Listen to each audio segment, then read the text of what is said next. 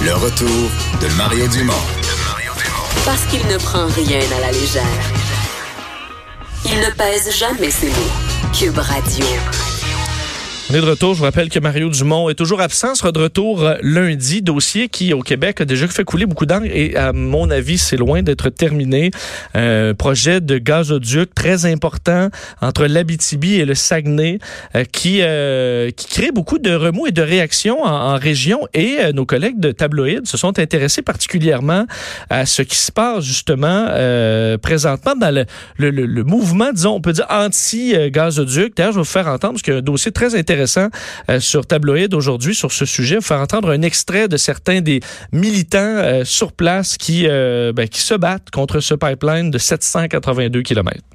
A priori, la construction du pipeline, ça pose une menace directe à la biodiversité. Une fois que tu as construit le gazoduc, là, Là, là, t'as la main dans le tordeur. Dans 5 ans, dans 10 ans, si le marché du gaz est pas bon puis qu'eux autres, ils veulent sortir du pétrole, il n'y en aura pas de problème. Ils l'auront déjà construit leur pipeline faire à croire qu'un gazoduc, ça n'a pas le même impact euh, qu'un oléoduc.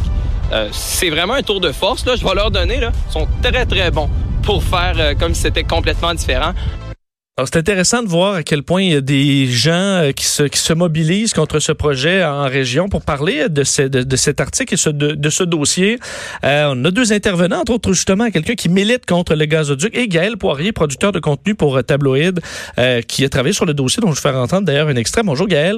Bonjour, ça va bien? Ça va bien toi? Oui, ça va, merci. pourquoi t'être intéressé à ce, ce, ce, combat contre ce gazoduc? Ben, souvent les, comme, ben, les luttes sociales, les luttes environnementales, c'est souvent Montréal ou Québec qui ont le monopole médiatique. C'était intéressant pour nous d'aller voir ce qui se faisait en région, surtout que euh, un pipeline, on en avait parlé avec Énergie Est il y a quelques années, ça avait été couvert en masse, mais le pipeline, j'avais pas l'impression que ça avait été, eu la même couverture parce que, bon, Abitibi-Sanis, c'est un peu plus éloigné. Et comme je viens de, de, de Val d'Or moi-même, ben, c'était intéressant pour moi d'aller voir ce qui se faisait chez moi à ce niveau-là. Donc souvent la couverture, c'est vrai, et sur des dossiers d'environnement, on a juste l'impression, on suit juste les manifestations qui vont être au cœur de Montréal, par mhm. exemple, alors qu'il y a les mêmes militants en région. Oui, c'est ça. Mais euh, bon, il y, a une couverture quand même euh, sur ce qui se fait au niveau régional, mais euh, c'est intéressant pour nous d'aller voir quand même où est-ce que ça en était. Donc, si tu nous racontes un peu la, la situation présentement dans ce de, bon pour le, ce pipeline dans l'Abitibi et, et, entre l'Abitibi et le Saguenay, qu'est-ce qui qu'est-ce qui mobilise autant? Ben, en fait, c'est surtout une job de, on veut informer, les militants veulent informer la population sur qu'est-ce que ça représente un pipeline comme celui-là. En fait, concrètement, ce que ça pourrait donner de positif, c'est que euh, le gaz naturel, en principe, va venir remplacer des, le pétrole en Europe et en Inde, entre autres. Donc, c'est vu dans un, c'est vu positivement dans un effort de transition énergétique. L'impact négatif, c'est que la construction de ce pipeline-là, a priori, euh, divise le territoire. Donc, l'habitat naturel des animaux va être touché. Euh, déjà là que l'écosystème euh, en Abitibi et au Saguenay, c'est déjà fragile. Parfois, il, peut y avoir un risque à ce niveau-là. Puis, ben, comme euh, c'est un pipeline, il y a toujours des risques de fuite.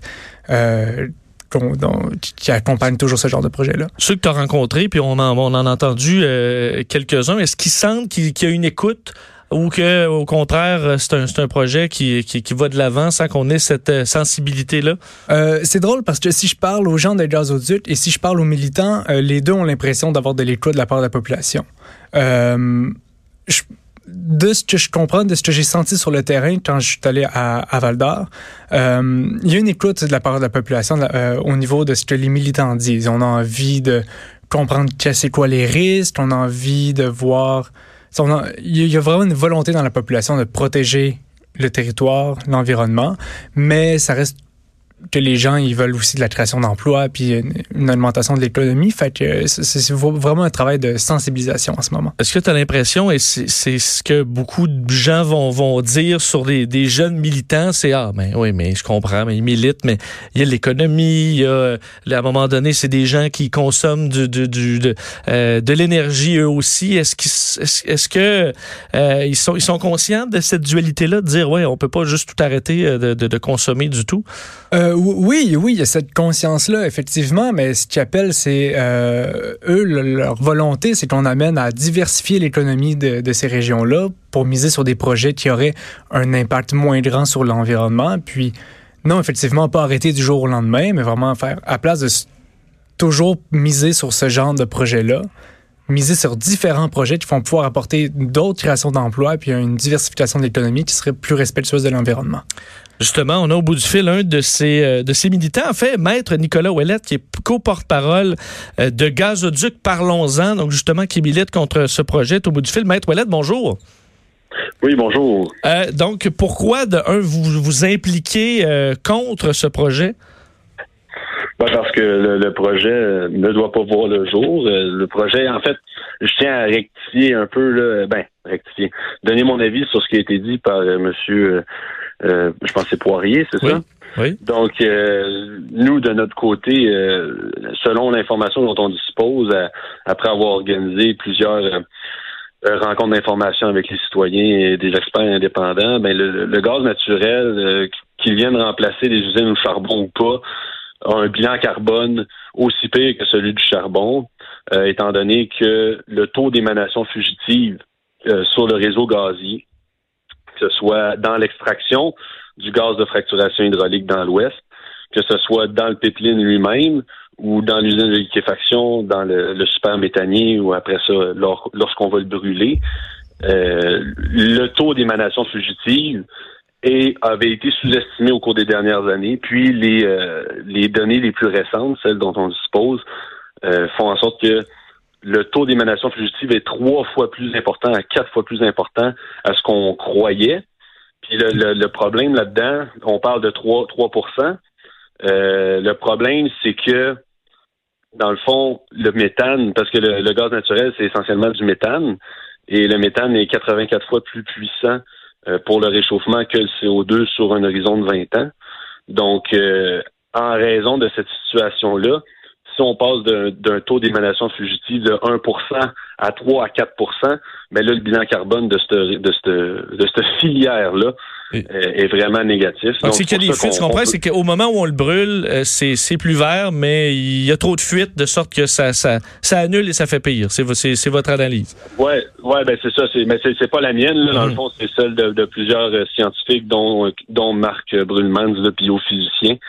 Et euh, fait que c'est sûr que même au niveau des gains, puis je pense que c'est important de rappeler la, la lettre des, des, des, économistes qui a été euh, écrite en octobre. Et nous, c'est essentiellement là-dessus qu'on se base pour, euh, pour, pour parler à la population. C'est toutes les lettres qui sont sorties au cours des derniers euh, derniers mois en 2019. Le, le, dans le fond, le, le point est que on a vraiment pas de garantie que le, gaz va vraiment remplacer le charbon, même si on sait qu'aujourd'hui, le, le bilan carbone des deux filières est sensiblement le même.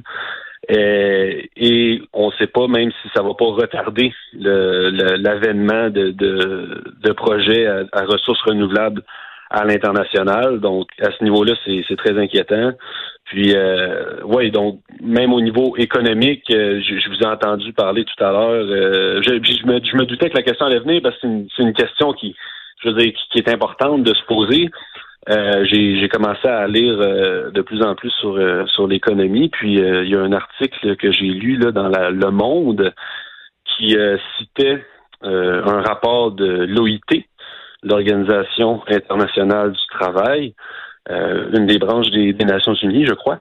Donc, euh, l'OIT venait, euh, venait faire un bilan de qu'est-ce qu'on perdrait en termes d'emploi si on faisait une transition juste et verte, et qu'est-ce qu'on gagnerait en termes d'emploi. Et donc, le, le, bilan, là, ça, ça finissait, on, on, en perdrait à l'international 6 millions d'emplois pour euh, en gagner 24 millions, donc un, un, bilan net de 18 millions d'emplois de, de, plus. Euh, donc, je pense qu'il faut que les gens comprennent que se sortir des hydrocarbures, c'est euh, un choix qui est économiquement rentable et les gens doivent le comprendre. Et c'est en fait, c'est en restant dans la filière des hydrocarbures, que ce soit le gaz naturel ou le pétrole ou le charbon, qu'en en fait, on, on, se trouve à, à, ne pas générer autant d'emplois que ce qu'on serait capable. Euh, ben, je me tourne vers euh, Gaël. Si on veut lire, euh, parce que la- l'article est, très intéressant, on peut voir aussi la, la vidéo dont je vais fait entendre un, un extrait. On, va où sur le site de Tabloïd, carrément? Euh, c'est tabloïd.co, ça va être sur la page euh, principale en ce moment. Euh, puis sinon, sur notre page Facebook aussi, euh, ça a été publié ce matin. Donc, pour s'informer sur cette, euh, ben, sur ce- ce- ces groupes qui font face aux euh, pipelines de, de, de gazoduc, donc euh, des militants qui, euh, qui haussent de plus en plus le ton. Je vois euh, Maître Nicolas Ouellet, merci beaucoup de nous avoir parlé.